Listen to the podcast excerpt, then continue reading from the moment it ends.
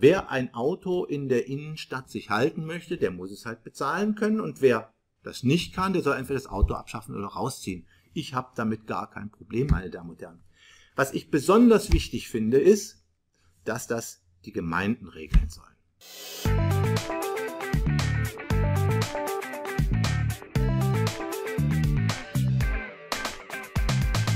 Herzlich willkommen, meine Damen und Herren, zu einer neuen Folge unseres Robots. Vor mir liegt hier das achte Gesetz zur Änderung des Bundesfernstraßengesetzes, in Kraft getreten am 4.7.2020. Totlangweilig, möglicherweise für Planer auch nicht wirklich interessant, aber darin versteckt sich eine neue Regelung des Anwohnerparkens. Und das scheint mir von zentraler Bedeutung zu sein. Deswegen, weil der Verkehrsinfarkt in städtischen Ballungsgebieten nun wirklich eine der zentralen Themen der städtebaulichen Planung ist oder jedenfalls sein sollte. Und diese Problematik wird immer drängender angesichts des steigenden Wohlstandes, was dazu führt, dass pro Quadratmeter im Straßenraum mehr Autos unterwegs sind und angesichts der zunehmenden Lieferverkehre durch Onlinehandel und ähm, Lieferdienste für Kneipen und Restaurants. Alles in allem führt das dazu, dass die Parkraumbewirtschaftung extrem wichtig ist und dementsprechend auch diese Neuregelung. Dem kann man sich aber vernünftigerweise erst dann stellen, wenn man sich so ein paar verkehrsrechtliche, Straßen- und verkehrsrechtliche Grundlagen ähm, dieser Problematik näher angeschaut hat und das wollen wir jetzt im Folgenden tun. Grundlage dafür, dass es überhaupt öffentliche Straßen gibt, ist die sogenannte straßenrechtliche Widmung. Die Straßen werden dem Verkehr gewidmet. Der Verkehr ist Gemeingebrauch. Das heißt, ohne weitere Zulassung hat jeder Anspruch darauf, die Straßen zum Verkehr zu nutzen. Verkehr ist per Definition Fortbewegung, also die Bewegung von Menschen, Sachen und Fahrzeugen auf den Straßen.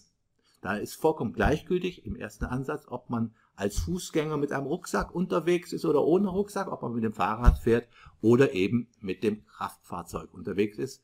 Und dann auch wieder egal, ob das ein großes oder ein kleines Kraftfahrzeug ist, ob es ein Lastwagen oder ein Pkw ist. All das ist Verkehr. Per Definition Verkehr ist Bewegung, heißt, was sich nicht bewegt, ist kein Verkehr. Nun ist es aber vollkommen klar, dass es einen Verkehr mit Kraftfahrzeugen zumal, aber eigentlich auch mit Fahrrädern nicht geben kann, ohne dass man diese Verkehrsmittel dann irgendwo besteigt und wieder diesen Verkehrsmitteln entsteigt oder beim Fahrrad absteigt. Also das Halten ähm, ist notwendigerweise Bestandteil des Verkehrs, weil wer von A nach B kommen will, der muss eben in B ankommen und da anhalten. Also, wenn man sagen kann, dass zur Bewegung auch das finale Halten gehört, dann ist damit noch nichts über Parken gesagt, weil Parken ist ja nicht das finale Ankommen, sondern das Ankommen und dann Abstellen der Karre, und zwar nicht nur für einen Augenblick, während man ähm, noch im Auto sitzt, sondern das Auto verlassend den Nachmittag, jedenfalls den Einkauf über oder sogar die Nacht über, möglicherweise über Wochen einfach da stehen lassen, wo man es abgestellt hat. Das ist Parken. Und diese Problematik ist keineswegs neu. Und niemand würde jemals behaupten, dass anhaltendes Parken Bewegung und deshalb Verkehr ist. Und trotzdem hat in einer urlangen Tradition der Rechtsprechung und ohne dass der Gesetzgeber darauf irgendwie reagiert hätte, ähm, die Rechtsprechung gesagt, naja, Verkehr, das ist fließender und ruhender Verkehr. Also rechtlich gesehen ist auch das Nichtbewegen des Fahrzeugs Verkehr. Ruhender Verkehr eben. Wie gesagt, im Gesetz steht aber nichts.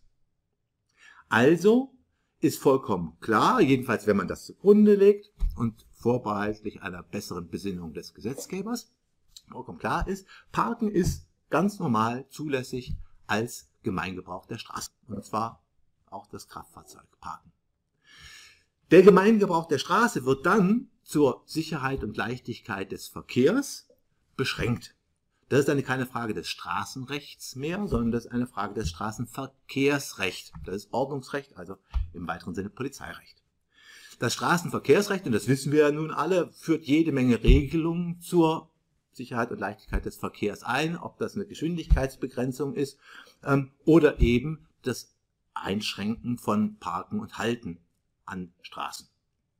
Alle, alle Schilder, die Sie auf der Straße oder an der Straße aufgestellt sehen, sind letztlich, äh, haben ihre Rechtsgrundlage letztlich im Straßenverkehrsrecht, im Speziellen in der Straßenverkehrsordnung, die aufgrund des Straßenverkehrsgesetzes erlassen worden ist.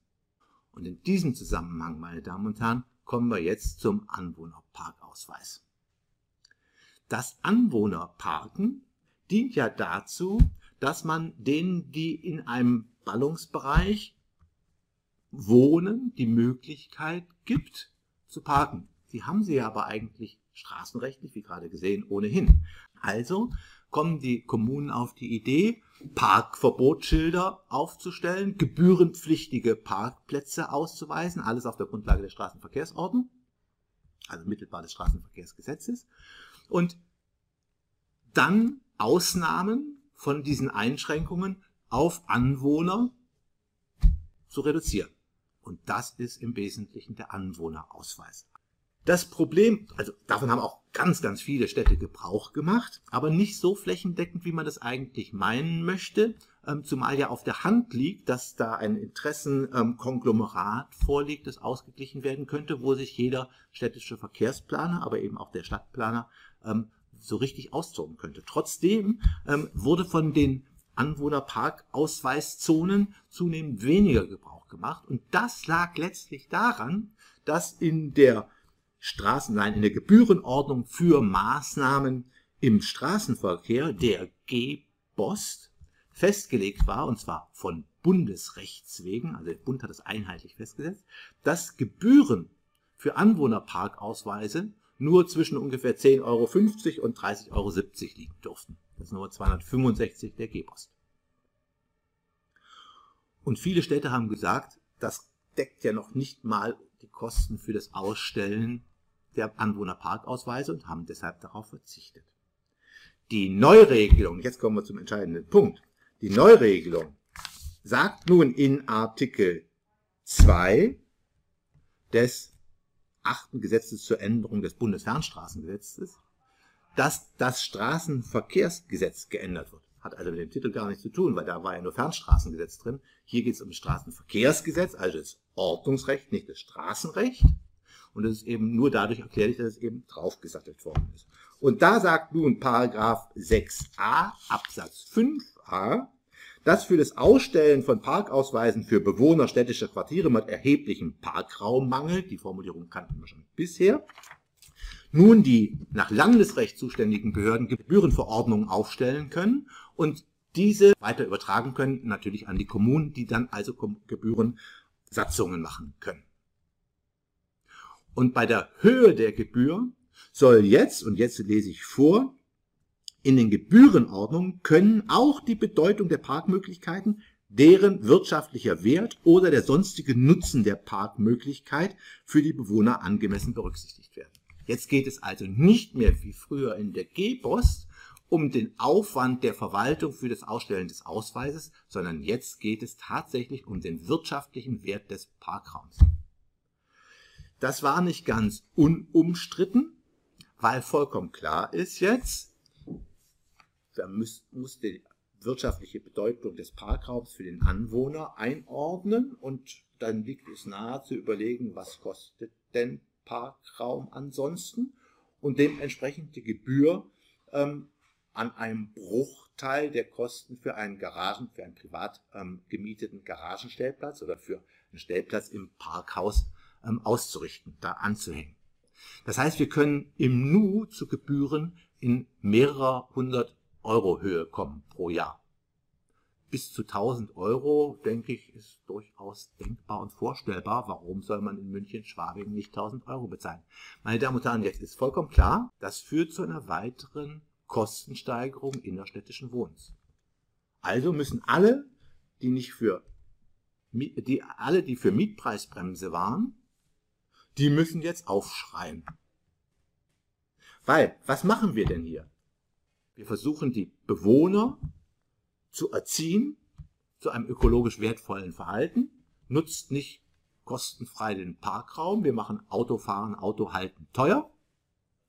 Und dann ist vollkommen klar, das richtet sich an die Armen, die in der Stadt wohnen, weil den Reichen ist das vollkommen Schnurzwumpe, ob sie 1000 Euro für einen Parkplatz zahlen oder nicht. Also hat das eine soziale, einen sozialen Steuerungseffekt, worauf übrigens lustigerweise insbesondere die AfD im Gesetzgebungsverfahren hingewiesen hat. Sie befinden sich also dann in guter Gesellschaft. Aus meiner Perspektive, meine Damen und Herren, ja, das Wohnen in der Innenstadt, jedenfalls in den besonders begehrten Lagen, das kann teuer werden durch den Mietpreis und dann eben auch durch, den, durch die Parkplatzkosten. Wer ein Auto in der Innenstadt sich halten möchte, der muss es halt bezahlen können und wer das nicht kann, der soll entweder das Auto abschaffen oder rausziehen. Ich habe damit gar kein Problem, meine Damen und Herren. Was ich besonders wichtig finde, ist, dass das die Gemeinden regeln sollen. Das ist eine klassische Frage des Gemeinwohls vor Ort. Die Verkehrssteuerung vor Ort ist ein örtlich radiziertes, ein im örtlichen, in der Gemeinschaft wurzelndes Problem und das sollen die Gemeinden machen. Das ist Selbstverwaltung, meine Damen und Herren. Ja, das stimmt. Es wurde im Gesetzgebungsprozess angemerkt, wollen wir nicht, weil dann entsteht ein Flickenteppich. Ja, genau das ist Sinn und Zweck der Selbstverwaltung. Genau das wollen wir. Wir wollen, dass die Bürger vor Ort entscheiden, wie sie es haben wollen. Und dann sollen die abwägen. Ist es vernünftig, dass die meisten Garagen zu handwerklichen Zwecken oder als Lagerstätten genutzt werden, weil das Parken im öffentlichen Raum ist so billig für die Anwohner, dass sie ihre teuren Garagen lieber anderweitig nutzen. Oder sagen die Städte, nee, wir machen das jetzt mal so richtig schön teuer und weisen ganz viel Anwohnerparkraum aus, was dazu führt, ähm, dass dann möglicherweise Besucherparkraum zurückgedrängt wird. Vielleicht gibt es dann mehr Suchverkehr bei den Besuchern. Ja, alles hängt mit allem zusammen, meine Damen und Herren, und das sollen die vor Ort entscheiden. Die sollen das Konzept machen. Und es ist gar nicht einzusehen, dass man sie dabei behindert, indem man eine Gebührengrenze von 30,70 Euro pro Jahr in, in der Bundesgebührenordnung festlegt.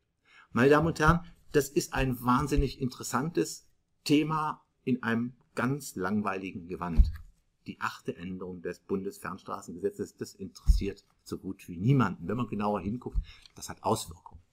Meine Damen und Herren, ich begrüße das ausdrücklich. Ich finde das großartig. Ich hoffe, dass es jetzt richtig teuer wird und ich dafür einen Parkplatz in der Innenstadt finde, ähm, weil das wird steuernde Bedeutung haben und auf einmal wird die gemeindliche Ebene da wieder in die Bedeutung eingesetzt, die sie eigentlich haben sollte.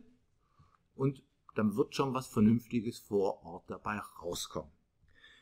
Meine Damen und Herren, abschließend darf ich nur darauf hinweisen, dass das ja eigentlich nur Pillepalle ist im Vergleich zu dem, was möglich wäre. Man könnte die Fragen des Parkens und der Parkraumbewirtschaftung nochmal ganz anders und viel grundsätzlicher lösen, wenn wir das Straßenverkehrsgesetz relevant ändern würden. Aber dazu beim nächsten Mal mehr. Herzlichen Dank für Ihre Aufmerksamkeit.